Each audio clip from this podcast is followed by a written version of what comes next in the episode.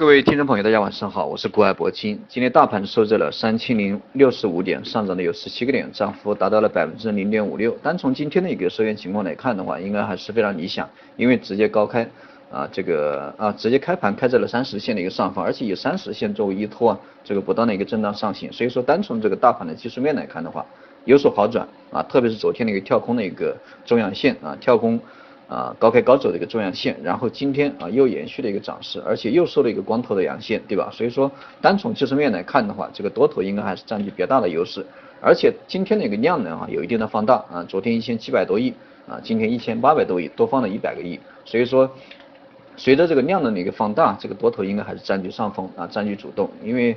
因为这个只要放量啊，只要放量，大家一定要记住，就是多空啊分多空之间有分歧啊，但是这个今天。啊，依然上涨，证证明这个多头啊还是属于上风，所以说单从今天的一个技术面来看的话，还是啊还是这个还是比较理想啊，明天应该还会延续这样的一个涨势，上方的一个缺口三千零七十八点，应该明天啊现在也就十多个点对吧？明天很正常就会直接冲击这个三千零三千零七十八点啊三千零八十点，至于回补缺口以后到底该怎么走，我还是维持我昨天的一个观点，维持我昨天的一个观点，应该说回补缺口以后啊到了三千零八十点上方。啊，只要出现缩量滞涨啊这个信号，或者说在高位收的一个啊缩量的十字星，或者说是高位收了一个流星线，那么大家就要注意了。这个做短线的朋友，该离场就离场，该减仓减仓。如果说做中长线的朋友，这个小的波段大家可以忽略不计啊，大家可以忽略不计，直接可以继续持股。当然做短线的这个，因为筹码比较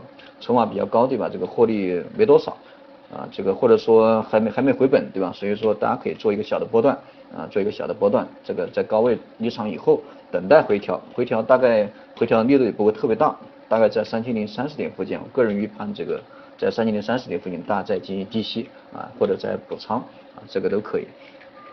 那么今天的一个盘面啊，这个比较这两天比较火的就是宝钢跟武钢，对吧？昨天这个两只股票都涨停，那么今天这个宝钢跟武钢虽宝钢跟武钢这个虽然没有。啊，没有这个直接涨停，但是今天还是比较强势啊，特别是这个武钢对吧？尾尾盘这个也是啊比较强势，又封了涨停，而且今天的一个其他的一个央企的股票都涨得比较好，包括这个中国中国联通对吧？也是连续几天这个涨得都非常好，这些央企重组概念的股票，这一段时间这个热点应该还会持续下去，所以大家可以重点的去关注一下，或者说操作一下，这个都没什么问题。这样的热点啊，应该还会持续一段时间。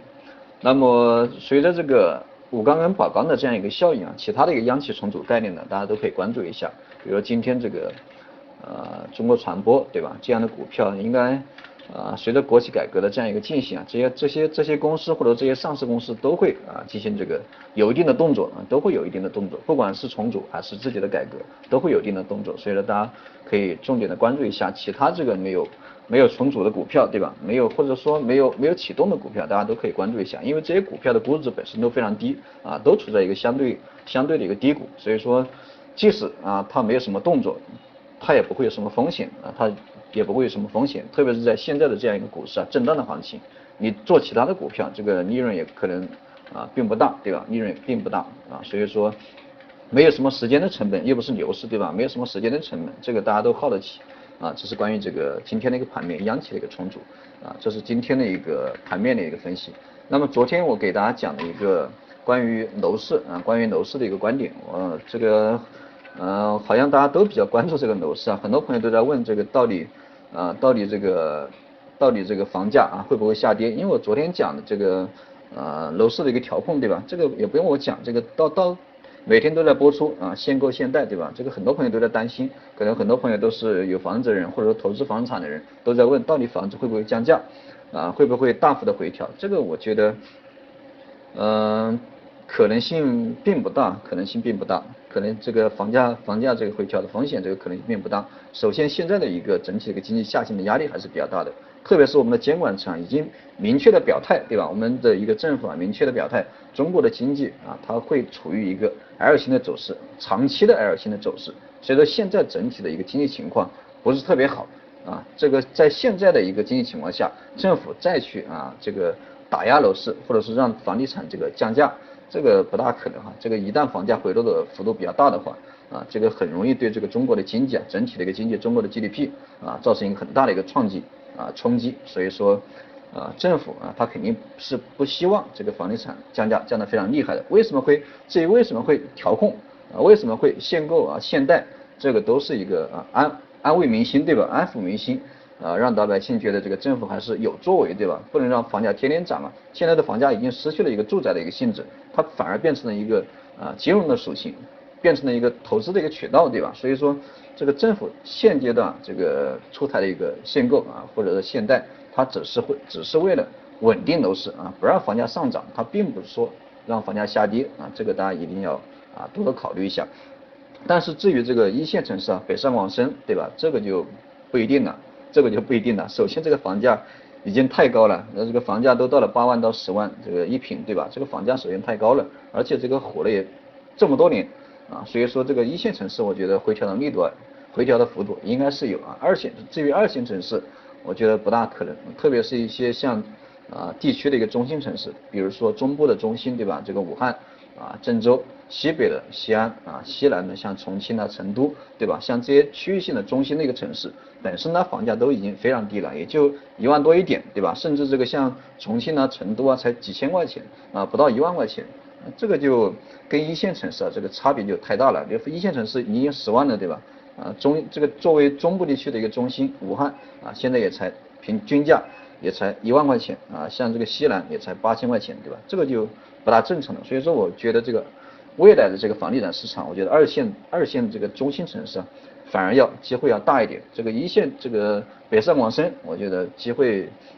啊机会就并不大了，机会就并不大。相反，这个在啊这些调控政策的影响下，这些一线城市很有可能会出现一个房价房价的一个下调。因为大家可以看一下国外的一些城市，国外的一发达发发达国家啊，它的一个这个。均价虽然说这个中心城市啊，比如说像伦敦啊、纽约啊，它这个房价确实是非常高，但是其他的城市啊，只要不是这个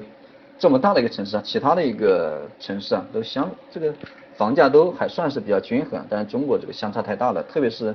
呃中国这个房价这个房这个一线城市啊，主要集中在沿海或者说行政中心，对吧？像中部地区或者说西北。或者说西南啊，没有什么一线城市，所以说未来的这些二线城市啊，这个未二线的中心城市啊，这个机会还是比较大的啊。至于这个房价的一个下跌啊，我觉得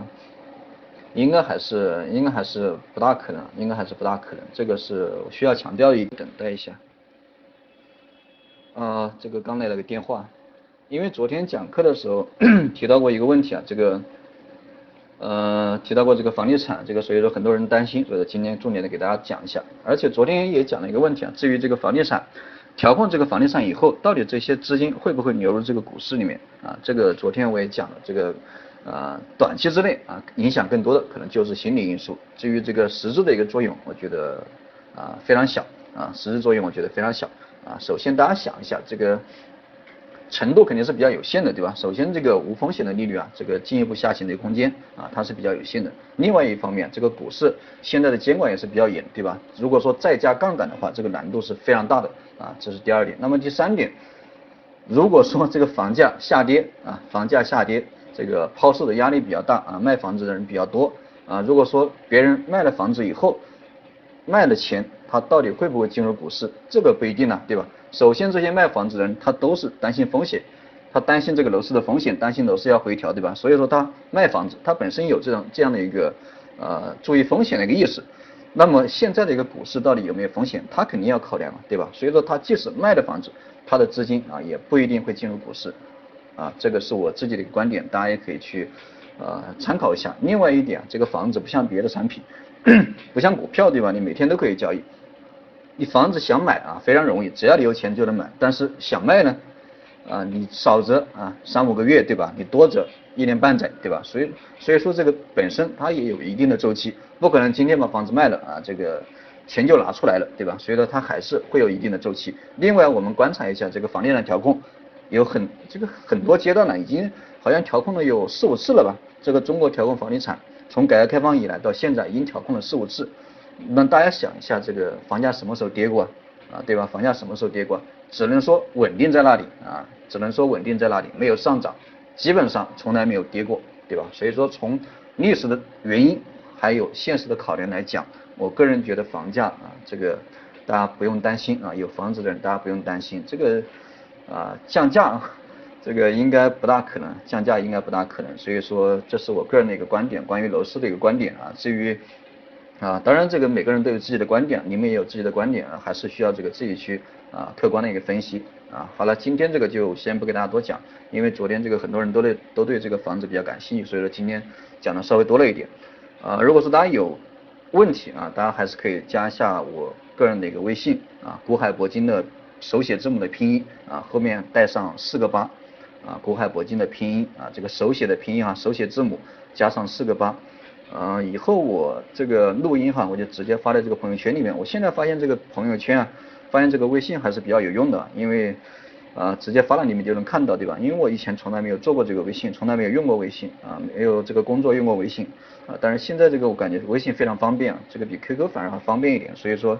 啊，这个以前从来没有告诉过大家微信，但是现在把微信这个告诉大家。大家这个直接可以在微信这个朋友圈里面就能看到我的一个录音啊，或者说我个人的一个观点，或者说这个交流也方便一点。